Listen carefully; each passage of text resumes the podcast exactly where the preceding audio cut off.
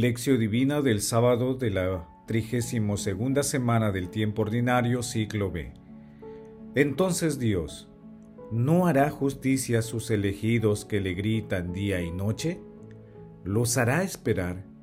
Yo les aseguro que les hará justicia sin tardar.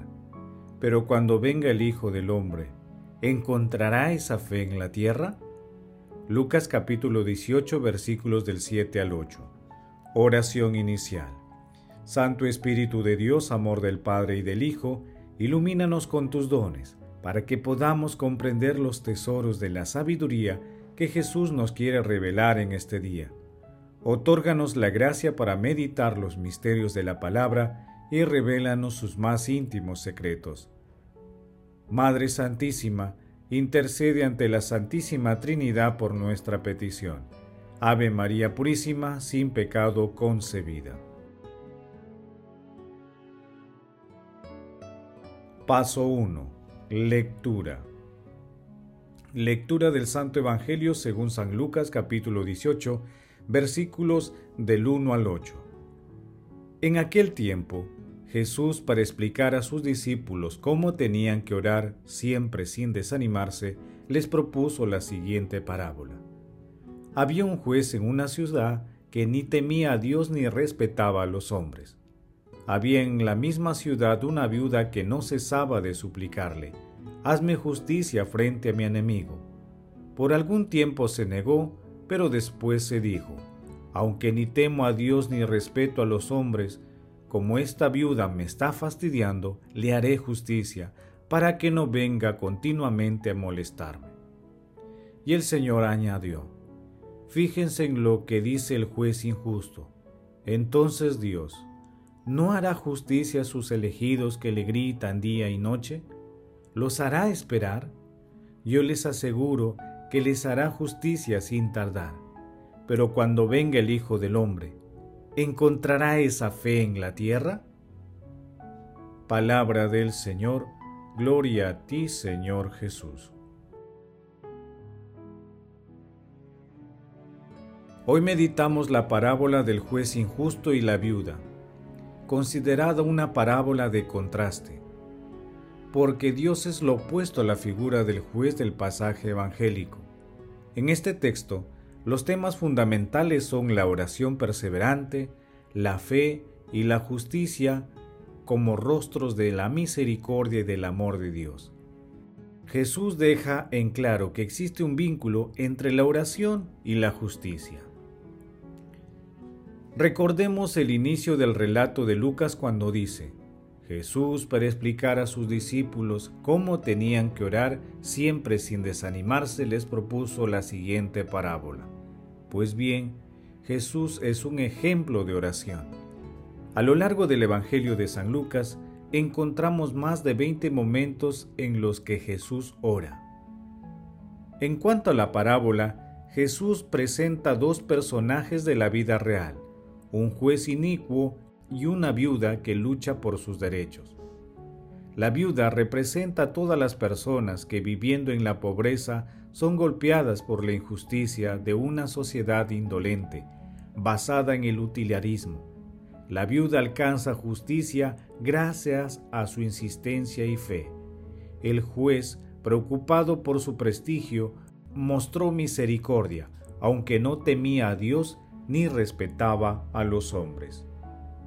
Jesús transmite un mensaje de esperanza y confianza a los pobres y desamparados que son víctimas de la injusticia humana. Dios escucha sus plegarias, no es sordo a sus pedidos. De esta manera, desde una perspectiva superior, Jesús quiere que todos comprendamos cuánto más podemos esperar de la misericordia y del amor de Dios. Tengamos presente que para Jesús la oración estaba íntimamente unida a la acción, a la vida. Por ello, su vida era una permanente oración. No busco mi voluntad, sino la voluntad de aquel que me envió, dice en Juan capítulo 5 versículos 19 y 30.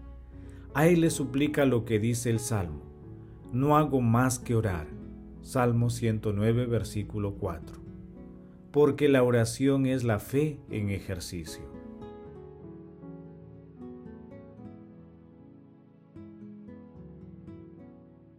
Paso 2. Meditación.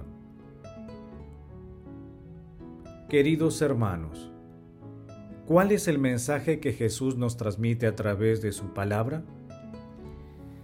En el Evangelio de San Lucas, nuestro Señor Jesucristo nos da ejemplo de su oración permanente a Dios Padre. Podemos citar algunos de los momentos de oración. Cuando es bautizado por Juan Bautista, durante los 40 días en el desierto, cuando participaba los sábados de las celebraciones en las sinagogas, antes de elegir a sus apóstoles, en la transfiguración, cuando ora por Pedro, en la cena pascual, en el huerto de los olivos, cuando clama al cielo por quienes lo crucifican, a la hora de su muerte, cuando dice a Dios Padre, en tus manos encomiendo mi espíritu, entre otros pasajes. Nuestro Señor Jesucristo demuestra de esta manera que la oración está íntimamente ligada a la vida misma, a las realidades humanas por las que transitamos, entre ellas la justicia. Por ello, nos pide perseverancia en la oración. Asimismo, en un mundo en el que la justicia es lenta y aumenta el número de jueces que no temen a Dios, nuestro Señor Jesucristo nos hace ver que la justicia es uno de los rostros de la misericordia y del amor de Dios, lo cual implica no solo practicar la justicia, sino también defender y alzar nuestra voz ante la injusticia, de la que son objeto muchas personas, especialmente las más débiles y vulnerables. Hermanos, a la luz de la palabra de hoy, intentemos responder.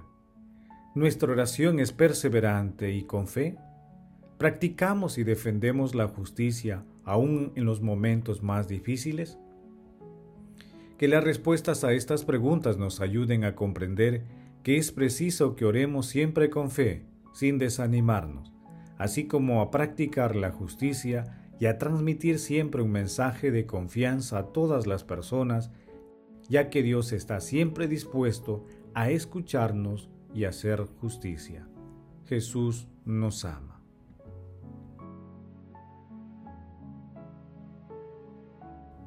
Paso 3. Oración. Amado Jesús, enséñanos a orar Despierta en nosotros la constancia en la oración con fe y te suplicamos nos guíes, en especial cuando atravesamos tribulaciones y riesgos, para que invoquemos siempre a Dios Padre con su confianza filial. Amado Jesús, te pedimos por todas las personas que claman justicia en el mundo, para que encuentren a quienes los defienda y apoyen en sus dificultades. Espíritu Santo, te pedimos que inspires a los padres y educadores para que imploren día tras día la sabiduría de Dios y así puedan orientar a los niños y adolescentes en el camino de la verdad, honestidad, justicia y hermandad. Espíritu Santo, te pedimos inspires y fortalezcas a todos los consagrados, consagradas, fieles de la Iglesia, para que anunciemos con entusiasmo y sabiduría el Evangelio que conduce a la vida eterna. Amado Jesús, dígnate agregar a los difuntos al número de tus escogidos, en especial aquellos que más necesitan de tu infinita misericordia.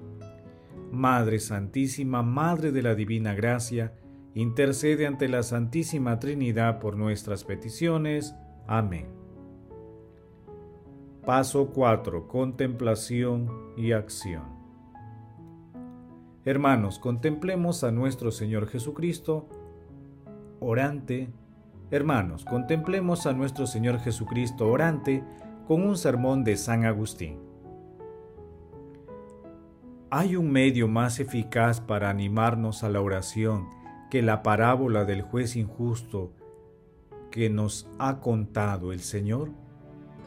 Evidentemente que el juez injusto no temía al Señor ni respetaba a los hombres. No experimentaba ninguna compasión por la viuda que recurrió a él, y sin embargo, vencido por el hastío, acabó escuchándola. Si Él escuchó a esa mujer que le imploraba sus ruegos, ¿cómo no vamos a ser escuchados nosotros por aquel que nos invita a presentarle nuestras súplicas? Es por esto, por lo que el Señor nos ha propuesto esta comparación sacada de dos contrarios para hacernos comprender que es necesario orar sin desanimarse.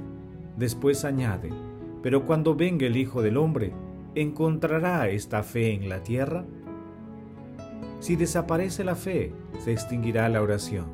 En efecto, ¿quién podría orar para pedir lo que no cree? Mirad lo que dice el apóstol Pablo para exhortar a la oración. Todos los que invocarán en nombre del Señor serán salvados. Después, para hacernos ver que la fe es la fuente de la oración y que el riachuelo no puede correr si la fuente está seca, añade, ¿cómo va a invocar al Señor si no cree en Él? Romanos capítulo 10 versículos del 13 al 14. Creamos pues para poder orar y oremos para que la fe, que es el principio de la oración, no nos falte. La fe difunde la oración y la oración al difundirse obtiene a su vez la firmeza de la fe. Queridos hermanos, hagamos el compromiso de orar con fe y perseverar en todo momento, pidiendo siempre que el Espíritu Santo nos otorgue sus santos dones para poder actuar con justicia en nuestros quehaceres cotidianos y para alinear nuestros pensamientos de justicia con las enseñanzas de nuestro Señor Jesucristo. Glorifiquemos a la Santísima Trinidad con nuestras vidas. Oración final. Gracias Señor Jesús porque tu palabra nos conduce por caminos de paz, amor y santidad. Espíritu Santo, ilumínanos para que la palabra penetre a lo más profundo de nuestras almas y se convierta en acción. Dios glorioso, escucha nuestra oración. Bendito seas por los siglos de los siglos. Madre Santísima, intercede ante la Santísima Trinidad por nuestra petición. Amén. El Señor esté con ustedes y con tu Espíritu. La bendición de Dios Todopoderoso, Padre, Hijo y Espíritu Santo descienda sobre ustedes y los acompañe siempre. Amén. Bendigamos al Señor, demos gracias a Dios.